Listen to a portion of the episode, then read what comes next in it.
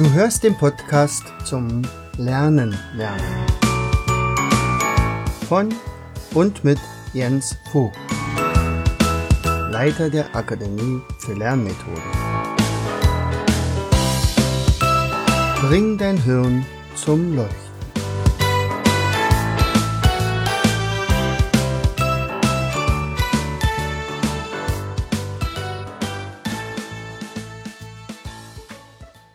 Hallo und herzlich willkommen zu einer weiteren Episode des Podcastes Bring dein Hirn zum Leuchten. Schön, dass du wieder dabei bist, lieber äh, Zuhörer oder Zuhörerin. Hier ist dein Jens und ich habe was Besonderes vor für euch. Und zwar in dieser Woche werden wir jeden Tag einen Podcast hochladen und zwar äh, mit Beiträgen aus dem vorigen Learn to Learn Kongress, den von 2019. Warum machen wir das? Ganz einfach aus dem Grund, weil wir uns so langsam darauf einstimmen wollen, was dann unsere Teilnehmer beim Online-Kongress 2020 erwartet. Dieser Online-Kongress beginnt nämlich am 1. September und geht dann bis zum 13. September. Und wir haben äh, praktisch die, Pod, äh, die Folgen herausgesucht, die besonders beliebt waren, also mehr als 1000 Klicks hatten oder so. Ja, also lass dich überraschen, mit wem ich in den nächsten Tagen alles mich unterhalte. Herzlichst, dein Jens. Hallo, liebe Freunde vom Learn to Learn Kongress. Gut, dass ihr heute einschaltet, vor allen Dingen, wenn ihr vielleicht ja, studieren möchtet oder äh, ja, demnächst oder Student seid, ganz klar. Denn ich habe heute den, den Podcaster für die Studenten, nämlich Erfolg im Studium, der Podcast für Studenten. Herzlich willkommen, Fabian Bacherle. Danke für die Einladung, Jens. Sehr gerne. Äh, der Fabian, ich kann ja mal ganz kurz sagen, wie wir zueinander gekommen sind. Also ich hatte ja mit dem Markus Hofmann äh, das Webinar gemacht über Mindmapping. Ne? Das war, glaube ich, und das hast du gesehen. Und zwei Tage später kam dann plötzlich ein Anruf und sagt, ich würde dich ganz gerne auch in meinem Podcast haben, denn das geht Studenten auf jeden Fall auch an, was du, was du machst. Und da sind wir ins Gespräch gekommen und dann habe ich gesagt, du weißt du was? Ich habe dem nächsten Online-Kongress wie wäre es dann, wenn du auch einen Beitrag dazu leistest? Und da hast du sofort gesagt, ja, bin ich dabei. Also ich kann natürlich ein bisschen was erzählen über das Studentenleben und nicht nur das, was abends in den Gaststätten abläuft oder in, ja, wo auch immer, sondern vor allen Dingen da, was hier oben in den Köpfen abläuft und dass das Studium tatsächlich zum Erfolg wird. Und das, dann früher freue ich mich sehr. Und darüber werden wir heute reden, oder? Genau, absolut. Richtig cool. Also wie gesagt, vielleicht nochmal kurz, wie wir uns kennengelernt haben. Also ja. ich kenne den Markus Hofmann, kenne ich ja schon ein bisschen länger. Den hatte ich ja auch unter anderem im Podcast drinnen und deswegen ist es natürlich cool, wenn man sich da austauschen kann, wenn man sich da vernetzen kann. Thema Erfolg im Studium, da können ja unter anderem auch Merktechniken und Lerntechniken und so weiter dazu. Und halt, wie gesagt, das Thema Mindmapping ist halt auch ein wichtiger Punkt, wo wir uns drüber unterhalten haben in diesem Podcast-Interview. Und deswegen freut es mich natürlich, dass ich da heute sozusagen auch noch andere Bereiche vom Studium, beziehungsweise wie man im Studium erfolgreich wird, vorstellen kann. Prima. Dann werde ich mal sagen, wie, äh, äh, womit wir anfangen. Du erzähl mir doch mal Grundprinzipien im Studium was sollte ein Student, also sagen wir mal, ich bin jetzt, also ich sehe zwar nicht mehr so aus, aber ich habe ja auch mal studiert. Ja. Und wenn ich jetzt aber zu dir gekommen wäre, was würdest du mir raten an Grundprinzipien? Was sollte ich prinzipiell beachten als Student? Ja, also ich sage mal so, das ist natürlich relativ umfangreich und komplex. Jens ist natürlich klar, aber ich sage mal, es gibt gewisse Grundprinzipien. Also zum einen ist es ist schon mal so, dass man schon mal eine gewisse Produktivität natürlich an den Tag legen sollte. Also Produktivität kann man sich so merken, das kommt halt von Produkt oder Produkt steckt drinnen. Also das ist sozusagen effektiv, Effektivität mal Effizienz. Das heißt letztendlich, primär sollte man meiner Erfahrung nach im Lernprozess wirklich darauf achten, dass das Ganze in erster Linie effektiv ist, sodass man die richtigen Dinge macht, in Anführungszeichen, dass man zumindest mal in die richtige Richtung geht. Das ist schon mal der erste wichtige Schritt. Und im Nachgang eher schaut, dass man das Ganze effizienter macht. Da gibt es natürlich verschiedene Methoden, wie man das Ganze noch weiter effizienter macht. Aber das ist, sage ich mal, ein Grundprinzip, dass man auf der effektiven Schiene arbeitet, also dass man zum Beispiel die richtige Zielsetzung hat. Das ist ganz, ganz wichtig im Studium, dass man das nicht aus den Augen verliert, dass man erstmal erklärt, warum mache ich eigentlich das alles. Das ist natürlich auch ein wichtiger Punkt. Vor allem, ich merke es halt selber, ich, komm, ich bin mit vielen Studierenden in Kontakt, die teilweise 18, 20 sind, am Anfang vom Studium stehen und deswegen halt erstmal ein bisschen für sich selber herausfinden müssen, ob man überhaupt auf dem richtigen Weg ist. Und dementsprechend ist das mal ein ganz, ganz wichtiger Punkt. Also Thema Zielsetzung ist auf jeden Fall ganz wichtig dass man in die richtige Richtung geht, dass man das Ganze wirklich richtig priorisiert, auch plant während dem Semester, ist ganz wichtig. Und dann folgt halt mit der ähm, Effizienz noch dazu, dass man halt sagt, okay, man wählt wirklich die richtigen Methoden aus, man setzt es wirklich richtig um. Am Ende des Tages ist halt ein wichtiges Grundprinzip. Dann nächstes Grundprinzip, ich glaube, das weißt du auch selber, Jens, das ist das Prinzip Trial and Error. Also das heißt, es gibt mhm. eine Lernmethode, die jetzt wirklich für alle funktioniert, für alle Studenten, sondern ähm, vielmehr ist es so, man, man hat einen Pool an Methoden, dem einen liegen eher die Methoden, den anderen liegen eher diese und jene Lernkonzepte beziehungsweise Methoden. Und deswegen sollte man einfach nicht irgendwie äh, Hemmungen haben, irgendwas mal auszuprobieren im Lernprozess, weil man kennt ja das vielleicht von der Schule, man schreibt seine linearen Zusammenfassungen, für die Schule hat es vielleicht gereicht. Im Endeffekt, dass man sagt, irgendwie kommt man schon durch, alle zwei Wochen mal eine Wahl, eine Stimmschreibaufgabe, vielleicht mal eine Schulaufgabe. Aber am Ende des Tages ist es wirklich wichtig, dass man da wirklich im Studium experimentierfreudig ist, dass man Sachen ausprobiert, die vielleicht ein bisschen unkonventionell sind. Das ist das, was ich erfahren habe und ich habe das sehr, sehr viel äh, ausprobiert und deswegen weiß ich auch, was funktioniert und was nicht. Aber grundsätzlich kann man sagen, man sollte nach diesem Trial-and-Error-Prinzip vorgehen und da kommt man halt langfristig auch dazu, dass man da wirklich im Studium erfolgreich ist, wie wenn man einfach nur eine Lernmethode anwendet und hofft, dass sich irgendwas ändert, weil es wird sich da nie was ändern. Das sind, sage ich mal, die ersten zwei Grundprinzipien. Dritte Prinzip ist meiner Erfahrung nach halt dieses Reflex-Schlüsselreins-Prinzip, dass man sagt, okay, man hat jetzt einfach gewisse Aufgabenstellungen und im Idealfall bei 80 Prozent der Aufgaben in der Prüfung in der Klausur einfach nicht mehr groß nachdenken müssen, sondern man sollte sofort auf das Wissen zugreifen können. Das heißt, äh, das geht einher, dass man das mit wirklich effizienten Lernmethoden sich äh, aneignet, dass man sagt, okay, gibt es jetzt ähm, Mindmaps, gibt es Loki-Route, Karteikarten und so weiter, dass das wie aus der Pistole geschossen kommt, so ungefähr, dass man da nicht großartig nachdenken kommt. Vor allem, wenn man mal Richtung Einzelbereich möchte, halt so die Top-Studierenden gehören möchte, dass man wirklich darauf achtet, dass man am Ende des Tages, sage ich mal, wirklich dieses Reflex-Schlüsselreiz-Prinzip drauf hat. Auch bei diesen ganzen quantitativen Fächern, du kennst es wahrscheinlich auch, mhm. Fächer, wo man auswendig lernen muss, wo jetzt Mindmaps funktionieren. Es gibt auch andere Fächer, wie zum Beispiel bei mir. Ich habe äh, Maschinenbau an der TU München studiert. Da muss man halt Sachen auch berechnen, da muss man irgendwas evaluieren, irgendwas sich erarbeiten und da reicht es jetzt nicht aus, dass man das Ganze sich in der Mindmap aneignet. Und mhm. da ist halt das Prinzip auch ganz wichtig, dass man halt genau weiß, okay, welcher Algorithmus, welches Kochrezept funktioniert da und am Ende des Tages dann einfach nur noch in Anführungszeichen durchrechnen muss. Das sage ich mal das dritte. Jetzt fehlen noch zwei, wenn ich nur kurz, äh, Zeit, wenn du mir nur kurz Zeit lässt, Jens. Also das vierte ist letztendlich, dass du diesen Zins- und Zinses Zinseffekt im Studium auch hast. Also das gibt es mhm. jetzt nicht nur im Finanzbereich oder im Bankwesen, dass man sagt, man hat jetzt einen gewissen Geldbetrag und das potenziert sich im Laufe der Zeit, je länger man währt, sondern es gibt es auch im Lernprozess an sich. Das heißt, was ich wirklich empfehlen würde, ist das Klassische natürlich früh genug anfangen, aber dass das wirklich essentiell wichtig ist, dass das Wissen halt einfach sich verfestigen kann, dass man interdisziplinär auch denken kann und langfristig wirklich eine breite Basis an Wissen sozusagen zur Verfügung hat und es nicht nur bulimie-mäßig drei Wochen vor der Klausur sich reinzieht ins Kurzzeitgedächtnis, sondern es kann letztendlich eine Verknüpfung stattfinden, wenn es über längeren Zeitraum erfolgt.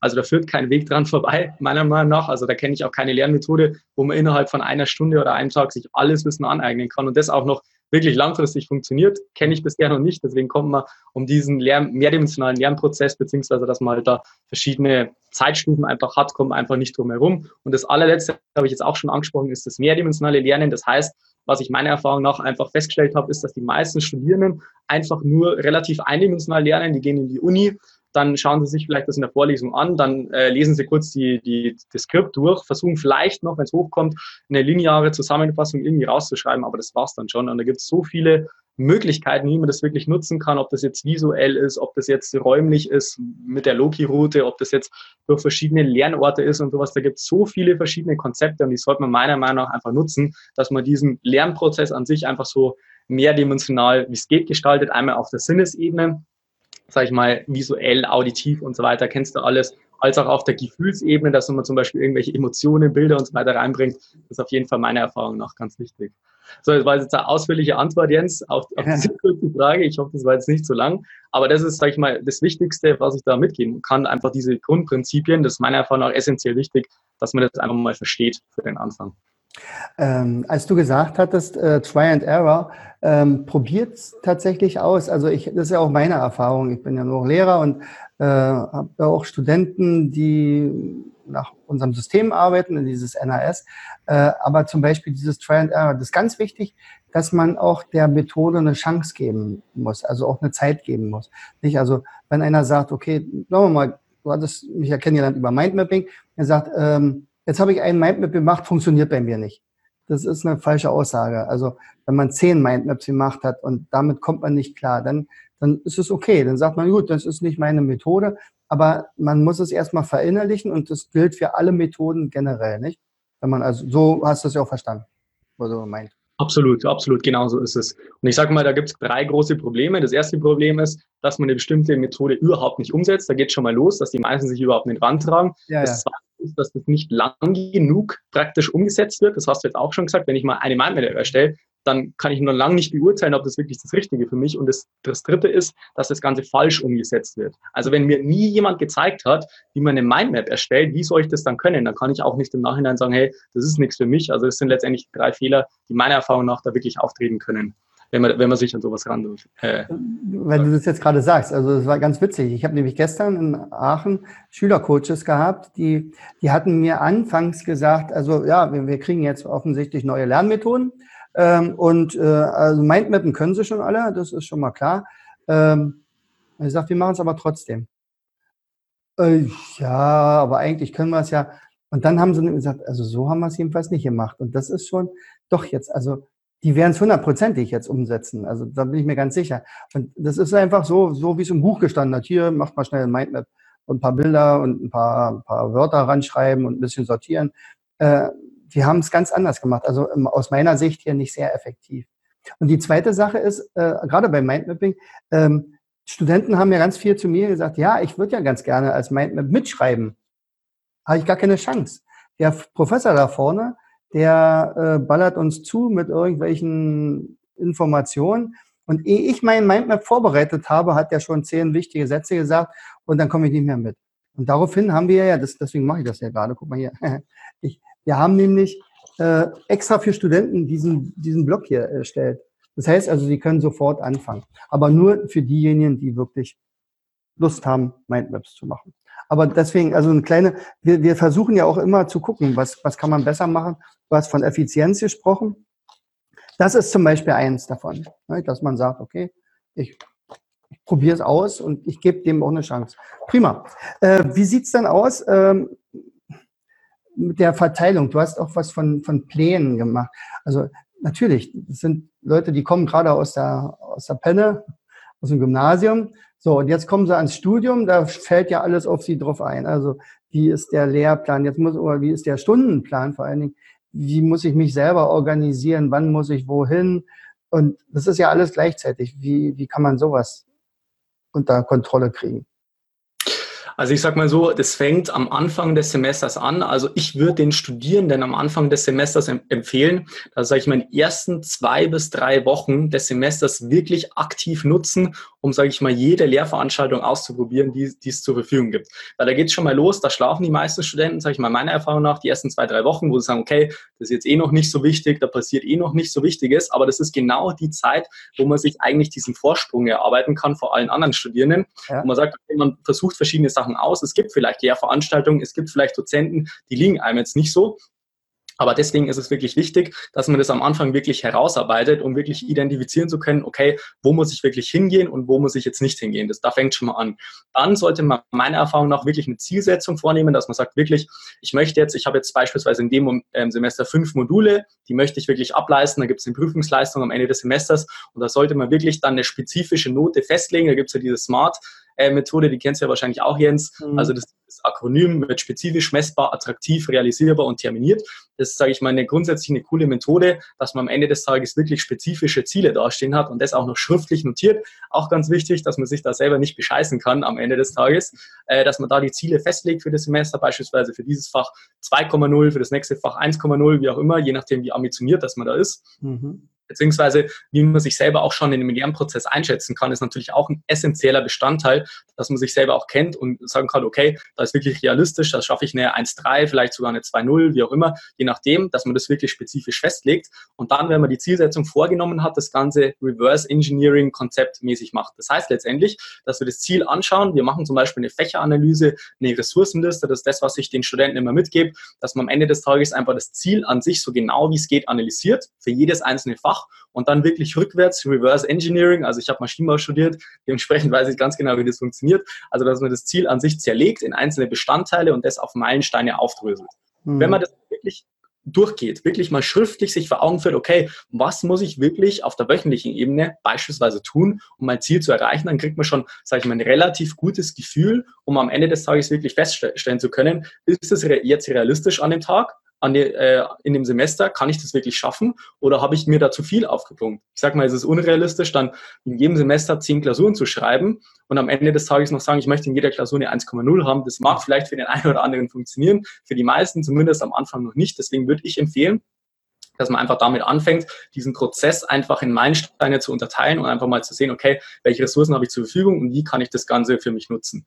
Das ist, sage ich mal, ein wichtiger Punkt. Und dann kann man auf die Planungsgeschichte gehen. Dann kommen wir vielleicht auch noch ein bisschen äh, dazu, mit, mit den richtigen Gewohnheiten auf der Tagesebene zu schauen, okay, dass man kontinuierlich wirklich dran arbeitet, haben wir jetzt schon gelernt, im Lernprozess ist wirklich wichtig, zeitlich das zu entzehren, wirklich eine gewisse Konstanz reinzubringen, ähm, jetzt nicht irgendwie das Ganze mit Intensitätsspitzen zu machen, das ist extrem anstrengend, auch, sage ich mal, für den Lernprozess ist nicht optimal und dass man da wirklich Routinen, Gewohnheiten etabliert, dass man am Ende des Tages wirklich das entwickeln kann. Ich kann das noch ganz kurz aufzeigen, Jens, mhm, mach mal. ich sehen kann. Also letztendlich geht es darum, dass du halt diesen Lernprozess äh, so hast, am Ende des Semesters hast du eine Prüfungsleistung, und du stehst jetzt beispielsweise am Anfang des Semesters und sag ich mal die ersten zwei bis drei Wochen, das ist sozusagen die Phase, wo man das Ganze wirklich rausarbeiten soll. Und dann geht es wirklich darum, dass man sich eine geeignete Zielsetzung macht, dass man wirklich sagt, okay, ich lege mir jetzt für diese, für dieses Fach lege ich mir jetzt die 2.3 fest, die 2.0, 1.0, wie auch immer, und dann wirklich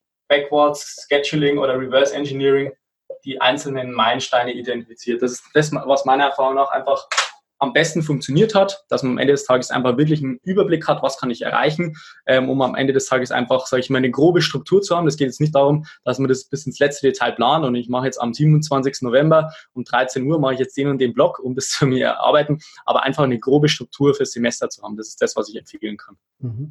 Es ist ja auch so, wenn man nachher sonst nur das große Ziel im Visier hat, dann ist das ja manchmal scheint es ja so, schaffe ich nicht, kann ich gar nicht schaffen.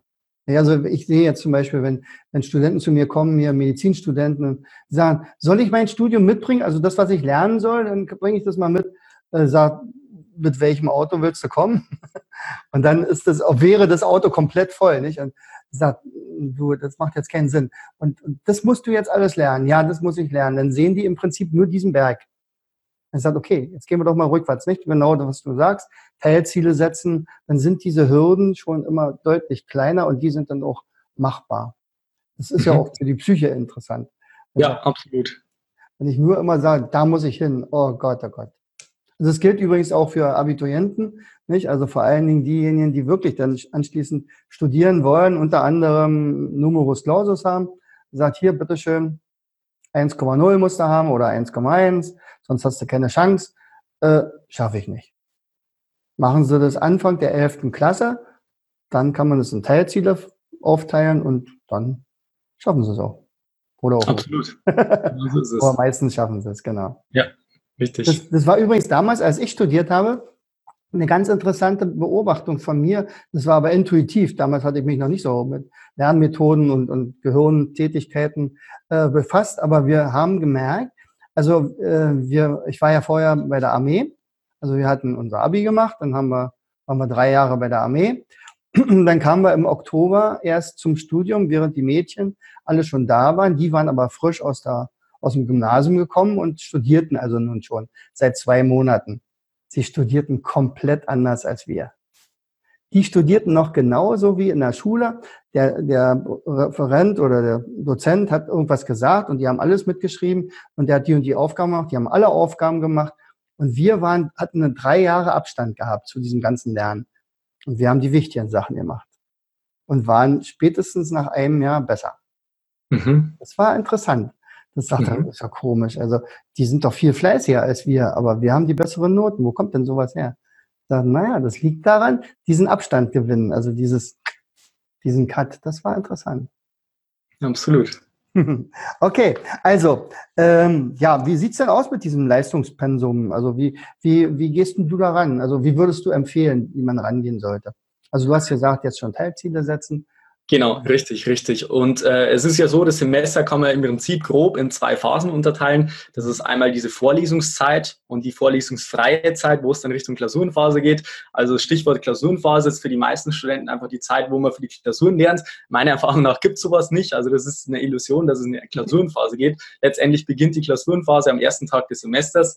Denke ich, das weißt du auch ganz, äh, ganz genau, Jens. Von daher, wenn ich das mal hier aufskizziere, ist es meiner Erfahrung nach einfach am besten, wenn man sagt, bis zu dieser Phase, wenn es zur Klausurvorbereitung geht, in Anführungszeichen, wo man wirklich keine Lehrveranstaltung mehr hat. Also hier hat man Lehrveranstaltungen, Vorlesungen und so weiter, dass man das auf jeden Fall wirklich äh, genau planen soll und, sage ich mal, diese, diese einzelnen Meilensteine identifizieren soll. Was zusätzlich noch wichtig ist in der Klausurenphase, würde ich empfehlen, dass man nochmal einen separaten Plan, erstellt. Also man sollte jetzt nicht am Anfang des Semesters schon die komplette Klausurenphase planen, mhm. dass man hier am letzten Tag sozusagen diese Klausurenphase an sich nochmal extra plant, nochmal eine extra Roadmap sozusagen erstellt. Das ist, sag ich mal, der wichtige Punkt, sodass man auch das Leistungspensum richtig anpassen kann. Und ich sage mal so, bei den meisten Studierenden ist es meiner Erfahrung nach so, dass die während dem Semester tendenziell eher zu wenig machen und in der Klausurenphase eher zu viel. Das ist das, was ich festgestellt habe. Also beispielsweise, wenn du dir das jetzt mal mit so einem Chart äh, vorstellst, also beispielsweise, wenn das jetzt äh,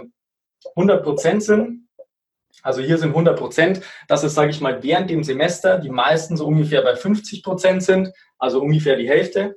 Und in der Klausurenphase ist man dann ungefähr bei 120 Prozent. Ja. Und es ist jetzt nicht übertrieben, dass die meisten wirklich den ganzen Tag von morgens bis abends einfach lernen in der Klausurenphase. Und wenn man das jetzt mal rational irgendwie begreifen möchte, dann müsste man eigentlich schon verstehen, das macht einfach absolut keinen Sinn. Irgendwann ist der Kopf zu, man kann sich nicht mehr konzentrieren, man kann kein neues Wissen mehr aufnehmen, irgendwann geht einfach nichts mehr, aber trotzdem machen es die meisten Studierenden so, dass sie am Ende des Tages einfach in der Klausurenphase übertrieben viel lernen, das Stresslevel steigt, ist nicht gut für den Lernprozess, man kommt nicht äh, in ein gewisses Momentum rein und am Ende des Tages tut man sich keinen Gefallen damit. Deswegen würde ich empfehlen, dass man während des Semesters auf jeden Fall eine Schippe drauflegt. Also sage ich mal, das Leistungspensum nicht jetzt auf 100 Prozent, aber ich sage mal auf 80, 90 Prozent sozusagen schafft, vielleicht auf 80 Prozent, das wäre das Idealmaß. Das sagt, während Semester wirklich auf 80 Prozent des Leistungspensums festlegt, dass man ein bisschen mehr macht als die anderen, wirklich nachbereitet, vorbereitet, die verschiedenen Lehrveranstaltungen den Stoff aufbereitet. Das ist wirklich ganz, ganz wichtig. Vor allem in den quantitativen Fächern, dass man da kontinuierlich am Ball bleibt. Das ist auf jeden Fall ein essentieller, wichtiger Punkt, den die meisten einfach nicht vergessen haben. Was am Ende des Tages einfach heißt, wenn es Richtung Klausurenphase geht, ja, ich habe ja nur oberflächlich alles drauf. Ich habe schon wieder komplett vergessen, was am Anfang des Semesters war. Ich habe überhaupt keinen roten Faden in meinem Lernprozess und das ist wichtig, dass man das Leistungspensum während dem Semester, sage ich mal, grundsätzlich ein bisschen höher fährt. Jetzt nicht bei 100 Prozent, aber ich sage mal 80 Prozent. Das sage ich mal ein Level, was wirklich gut wäre. Und am Ende des Tages kann man dann in der Klausurenphase das Ganze vielleicht noch ein bisschen drauflegen, also dass man da sozusagen auf 90 Prozent kommt, dass man am Ende des Tages vielleicht noch, wenn man kurz einen Sprint hinlegen muss in der Klausurenphase, vor allem wenn die Klausurenphase, jetzt sage ich mal, sechs Wochen geht, bei mir waren es teilweise sechs bis acht Wochen, dass man da nochmal eine Schippe drauflegt aber am Ende des Tages nicht unbedingt zehn Stunden am Tag lernt, sondern wirklich vom Leistungspensum her, so meiner Erfahrung nach ist das Beste in der Klausurvorbereitung so zwischen sechs und sieben Stunden am Tag, also reine Lernzeit an sich. Und das ist, sage ich mal, ein Pensum, wo man einerseits motiviert bleibt, wo man andererseits wirklich das Wissen äh, konzentriert aufarbeiten kann und zum anderen wirklich äh, konstant leistungsfähig bleibt. Das ist das, was ich da mitgeben kann, dass man da insgesamt ein konstantes Level fährt, vielleicht hier nochmal einen kleinen Anstieg hat sozusagen am Ende des Tages in der Klausurenphase, aber das ist, sage ich mal, sowohl jetzt vom Stresslevel als auch vom Leistungspensum meiner Erfahrung nach das Beste. Ah, also nicht Bulimie lernen. Richtig, würde ich das, jetzt eher abraten davon. Ja, natürlich. Also das ist ja auch einer der, der, der das Credo, also ist ein Credo auch von diesem Learn-to-Learn-Kongress, wo es wirklich darum geht, dauerhaft Wissen abzuspeichern, denn es macht ja alles, das ist ja auch unökonomisch, wenn man so überlegt. Also ich lerne und lerne und lerne, studiere fünf Jahre oder länger äh, und ähm, bis zur Prüfung kriege ich es gerade noch hin und kurz danach ist schon wieder fast alles weg. Denn es ist ja tatsächlich so, wenn ich also so, wie du beschrieben hast, ähm, sagen wir mal, mit 40 Prozent in der Vorlesungsphase unterwegs bin und dann diese 120 Prozent mache, wie läuft das ab? Viel Kaffee trinken, Cola, Red Bull, äh, Traubenzucker, nicht schlafen, weil ich muss ja in der Zeit lernen. Brauche ja mindestens 24 Stunden, vielleicht noch ein, zwei Stunden mehr pro Tag. Ähm, und dann am Ende die Prüfung zu erreichen, um dann alles zu wissen. Das ist ja, ja. das Schlechteste, was man machen kann. Funktioniert nicht. Richtig, funktioniert nicht. Also es funktioniert vielleicht sogar bis zur Prüfung. Ich, ich kann mir schon vorstellen, es kommen ja viele durch. Also, aber es ist tatsächlich so, fürs dauerhafte Lernen geht es gar nicht. Richtig. Und am Ende des Tages, sage ich mal, macht man das Studium jetzt nicht nur, um Prüfungen zu bestehen, zumindest jetzt meiner Erfahrung nach, nicht, sondern man will ja in gewisser Weise auch was lernen. Also einerseits das Fachwissen. Das zweite ist für mich, was jetzt wichtig war in meinem Studium, Metafähigkeiten aufzubauen. Wie lerne ich, wie organisiere ich mich, wie motiviere ich mich, wie bleibe ich strukturiert, wie bleibe ich äh, organisiert. Letztendlich auch sind es diese Metafähigkeiten, die man dann im Berufsleben einfach brauchen kann. Und das ist einfach ein wichtiger Punkt, den die meisten Studenten einfach dann nicht auf dem Schirm haben. Und da braucht man sich meiner Erfahrung nach dann nicht wundern, wenn man aus dem Studium rausgeht und es mit dem Gefühl rausgeht, ich habe eigentlich nichts gelernt. Wieso ist das Studium eigentlich da? Keine Ahnung, was es bringen soll, weil wenn man so an den Lernprozess rangeht oder ans Studium, dann braucht man sich meiner Erfahrung nach wirklich am Ende des Tages nicht wundern, wenn man da sich nicht ähm, ja, weitergebildet hat, beziehungsweise Kompetenzen im Studium aufgebaut hat. Ich glaube, das, was du gesagt hast, ist auch unglaublich wichtig für alle Studenten, äh, den, den Sinn ihres Studiums äh, im Blick zu haben. Denn es werden ja immer Schwierigkeiten kommen. Es werden immer Hindernisse auftreten. Man sagt, oder man wird auch mal krank. Also man sagt, okay, jetzt habe ich Rückstand plötzlich. Und wenn man da nicht den Sinn im Hinterkopf hat, er sagt, warum mache ich das Ganze überhaupt? Ich will nun mal der beste Arzt werden oder ich will den Krebs heilen oder ich will ähm, ja tolle Maschinen erfinden oder Roboter entwickeln und weiß ich was alles.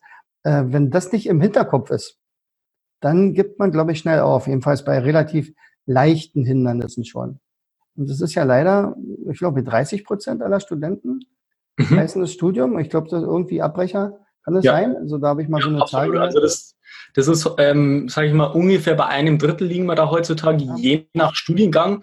Also sag mal, bei MINT-Fächer ist es sogar noch extremer, da geht es sogar Richtung 40 Prozent, also Richtung 33, 36 Prozent, je nachdem an welcher Universität und welcher Studiengang. Aber diese Abbrecherquote ist extrem hoch. Das hat jetzt nicht nur damit zu tun, dass das Studium an sich ein bisschen schwieriger ist, sage ich mal, sondern vielmehr auch in erster Linie gibt es zum Beispiel auch welche, die haben sich auf dem Weg verlaufen, ist natürlich wichtig, wenn man sagt, man, man möchte jetzt studieren, dass man nicht mit 18 sofort weiß, was man jetzt machen ja, möchte. Ja. Das ist ganz klar. Also natürlich gibt es einen gewissen Teil auch Studenten dabei, die das Ganze, die einfach auf einem komplett falschen Dampfer sind und nach einem Semester feststellen, hey, Ingenieurwesen ist überhaupt nichts für mich. Deswegen muss ich jetzt einen anderen Studiengang nehmen oder eine Ausbildung, wie auch immer. Ist ja auch okay. Aber ich sage mal, meiner Erfahrung nach ist es bei den allermeisten Studierenden so, dass die abbrechen und im Nachhinein sich selber rechtfertigen dafür, dass sie sagen, okay, das Studium war zu schwer für mich, eigentlich ist es nicht das Richtige für mich, sondern vielmehr geht es darum, dass die, die meisten Studierenden einfach diese Anfangsphase verschlafen, die ersten zwei Semester. Und im Lernprozess, vor allem im Studium, ist es extrem wichtig, dass man auch Spaß hat. Das ist so mhm. wichtig, dass man halt das Studium auch nicht nur darum macht, dass man am Ende des Tages ein Papier in der Hand hat, drauf steht, ich bin jetzt äh, Arzt, Ingenieur, wie auch immer, sondern es geht im, im, Prinzip darum, dass man auch während dem Prozess, während dem Studium schon Spaß entwickelt. Und ich sage mal, die meisten haben sich schon in gewisser Weise Gedanken gemacht, okay, ich mache jetzt äh, Medizin, ich mache jetzt Ingenieurwesen, ich mache jetzt, gehe Richtung Wirtschaftswissenschaften, weil man in gewisser Weise schon ein gewisses Grundinteresse da hat. Mhm. Wenn man jetzt aber im Studium feststellt, Jens, ich komme hinten und vorne nicht klar, ich komme mit den Klausuren nicht klar, ich habe schlechte Noten, dann ist es ja klar, dass es einen keinen Spaß macht und im Nachhinein kann man sich dann selber das so rechtfertigen, dass man sagt, das Studium war zu schwierig, das hat keinen Spaß gemacht, aber am Ende des Tages geht es wirklich darum, dass wenn die meisten wirklich Erfolgserlebnisse haben im Studium, wirklich sehen, mhm. es geht voran, ich habe auch gute Noten, ich kann mit dem, was ich wirklich lerne, kann ich mir Wissen aneignen. Das macht wirklich Spaß, dass sie dann wirklich dann das Studium auch durchziehen und das ist, sag ich mal, auch so meine Mission in Anführungszeichen, wo ich halt den Studenten auch helfen möchte,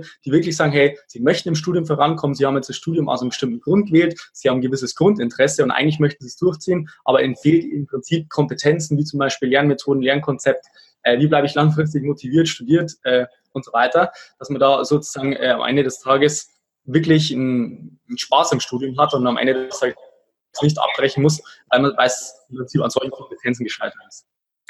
Ähm, wie ist denn, das kannst du ja jetzt am besten beschreiben, äh, wie ist denn die Situation generell in den meisten Unis? Gibt es denn da solche Lehrgänge, wie man das Lernen lernt? Also das, was wir jetzt zum Beispiel hier im Kongress machen, wir haben ja viele Experten am Start und äh, viele haben dann natürlich auch Lernmethoden dabei. Äh, gibt es sowas generell in der, in der Uni oder ist das eher so, hat so ein bisschen Schattendasein?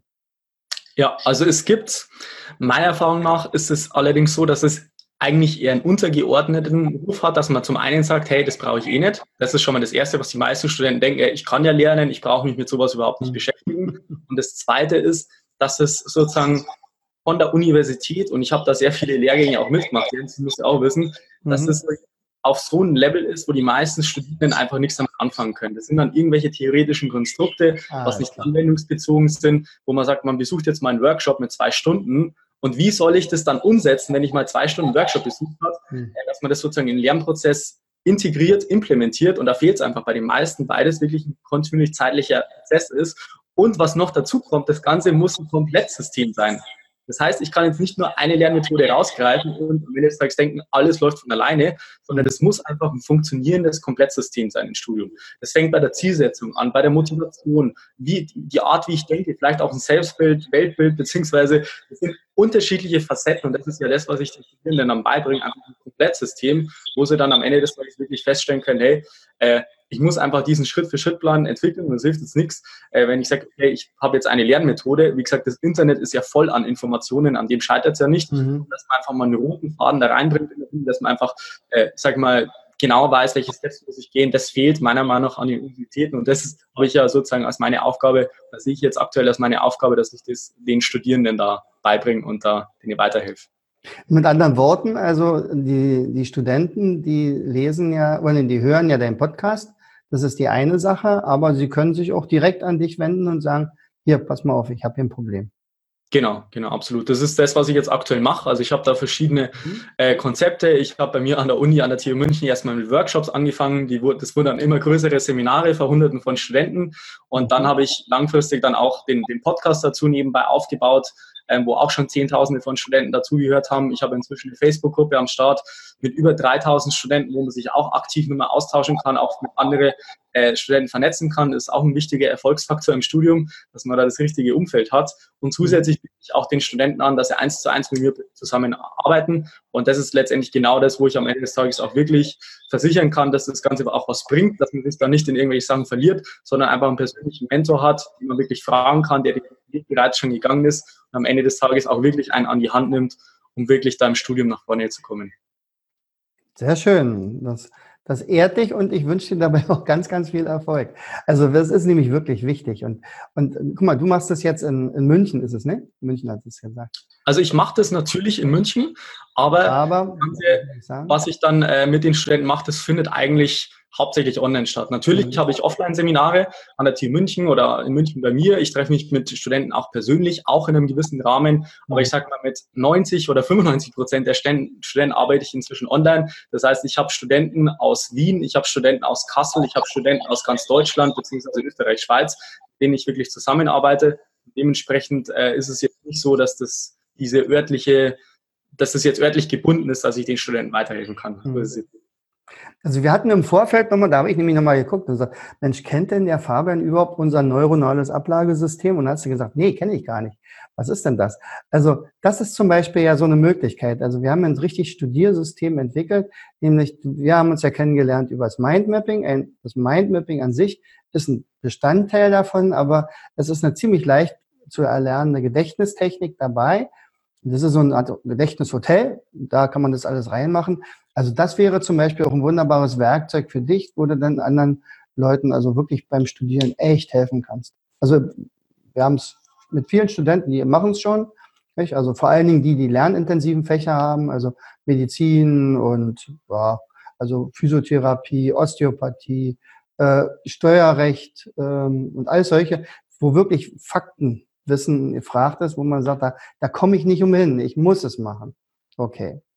Wenn ich dich jetzt fragen würde, gib doch mal den Studenten oder den, den Teilnehmern hier im, im Kongress nochmal fünf Tipps, wo ihr sagt, worauf solltet ihr besonders achten?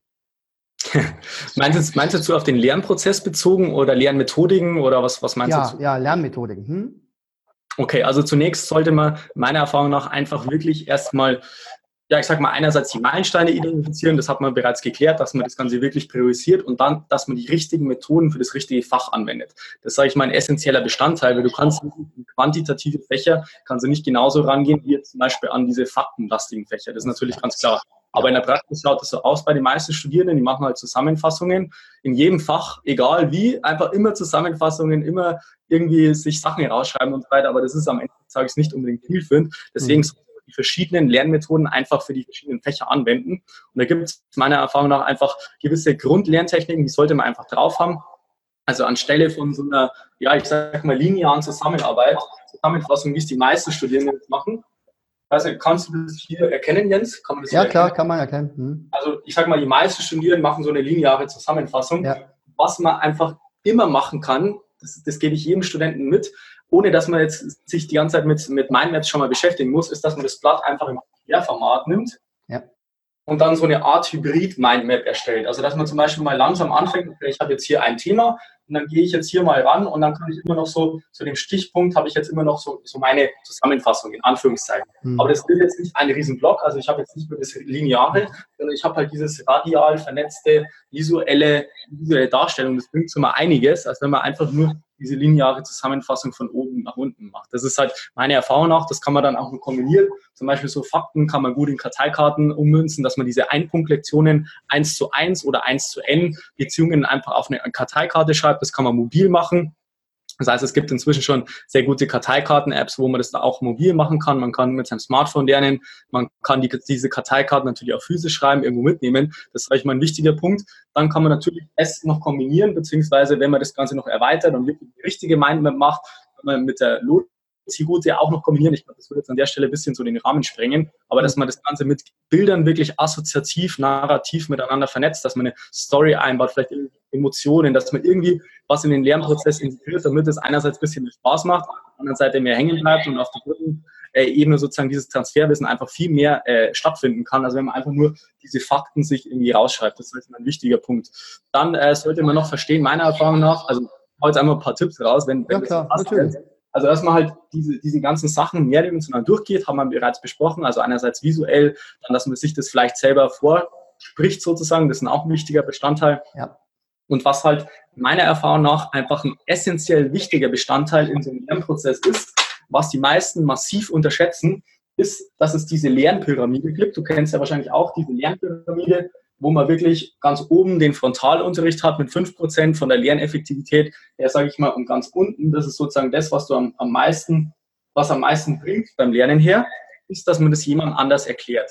Und das mhm. kann ich gar nicht oft genug betonen, weil du kannst ja letztendlich mit dem Frontalunterricht, lässt du dich berieseln, dann bringst du das vielleicht in, in die Anwendung. Also wir brauchen jetzt nicht die einzelnen Steps hier durchgehen, aber am Ende des Tages ist dieser letzte Schritt, dass man das jemand anders erklärt, wirklich essentiell wichtig im Studium, weil da kann man am Ende des Tages diese Blindspots einfach viel mehr identifizieren, dass man das jemand anders erklärt, man reflektiert das nochmal, man spricht das aus, man, man muss das in einen roten Faden bringen, dass es jemand anders auch nachvollziehen kann. Und deswegen macht meiner Erfahrung nach ein Lernpartner, Lerngruppe, wie auch immer, extrem viel Sinn. Das ist das, was ich den Studierenden mitgeben kann. Wenn es jetzt nicht immer gegeben ist, dann erklärt man es zur Not irgendjemand anderes. Und wenn es gar nicht anders erklärt, dann nimmt man sein Smartphone in die Hand, drückt auf Aufnahme und spricht es da einfach ein. Das ist immer noch besser, als einfach das Ganze durchzulesen die ganze Zeit, weil unser Gehirn gewöhnt sich ja auch in gewisser Weise an diese ganzen Eindrücke, vor allem wenn ich diese linearen Zusammenfassungen die ganze, ganze Zeit habe.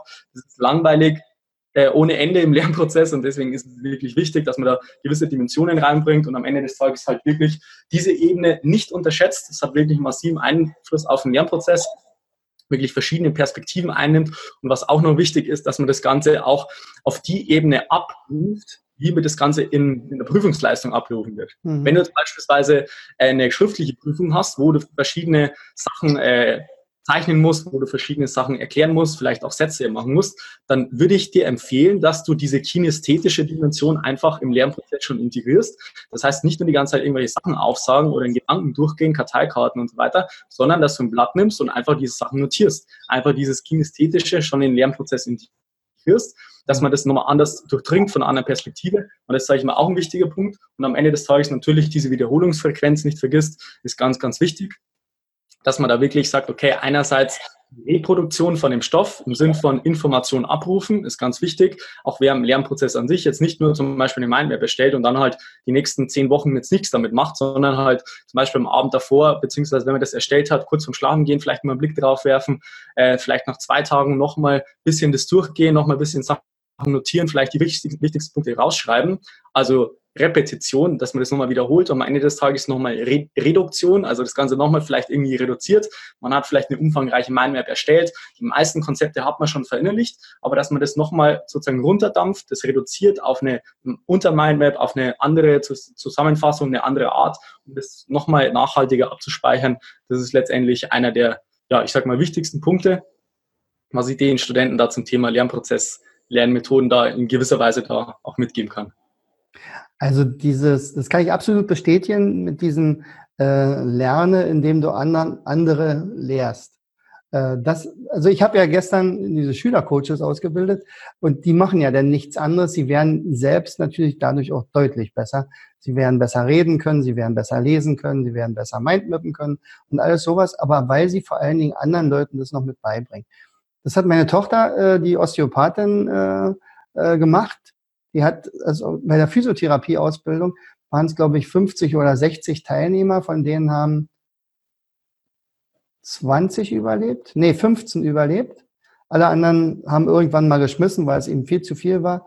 Und von den 15 haben fünf Mann eine Eins gemacht und das waren meine Tochter und vier, die sie in ihrer Lerngruppe hatte, wo sie mit ihnen zusammen geübt hat. Und und auch die Methoden äh, eingesetzt hat und so weiter. Also da konnte man es schwarz auf weiß sehen, sagt, oh, gucke an, bringt was.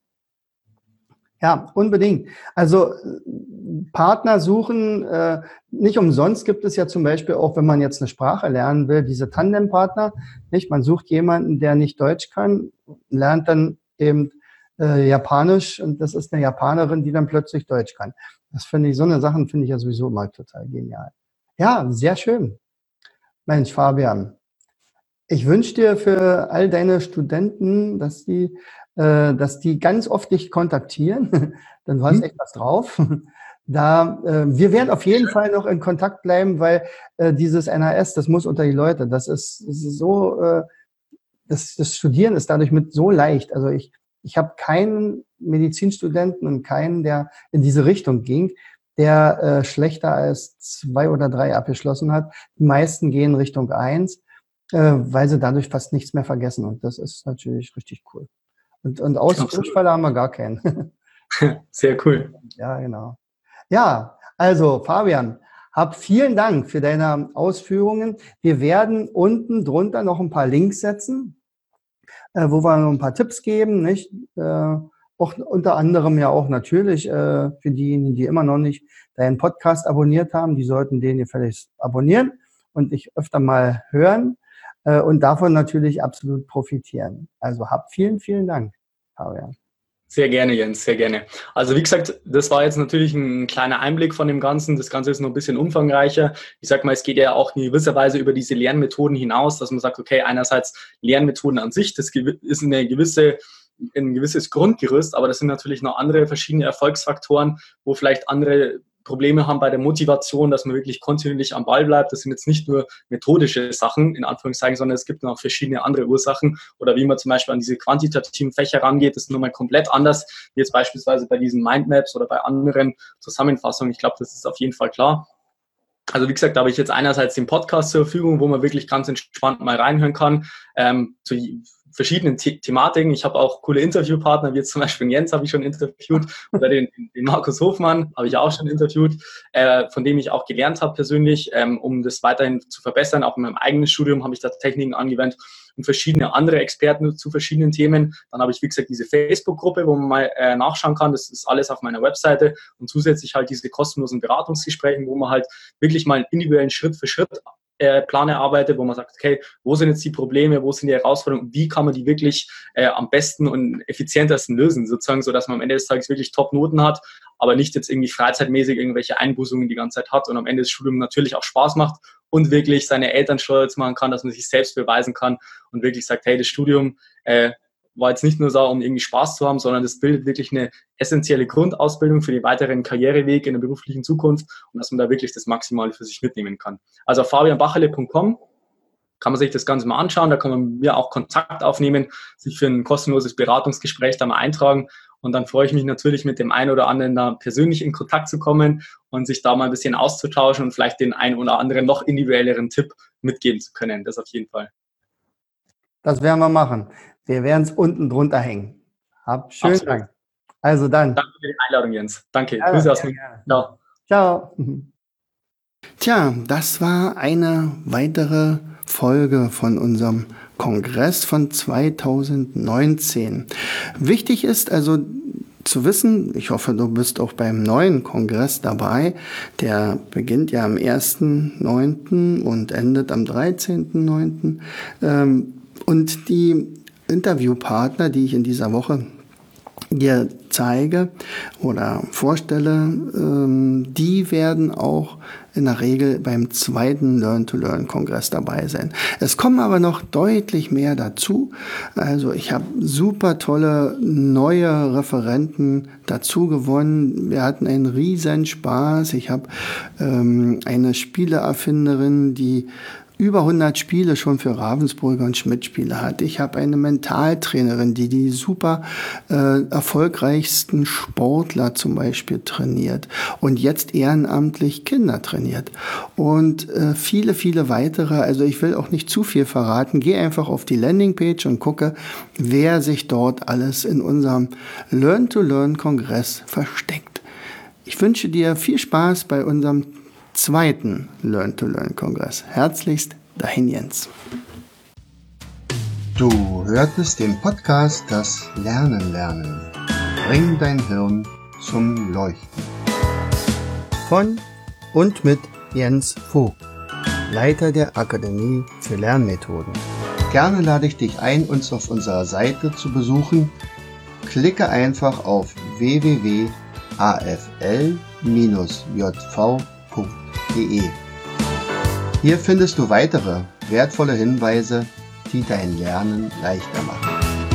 In unserem Shop www.mindmaps-shop.de wirst du viele praxiserprobte Produkte rund ums Lernen finden.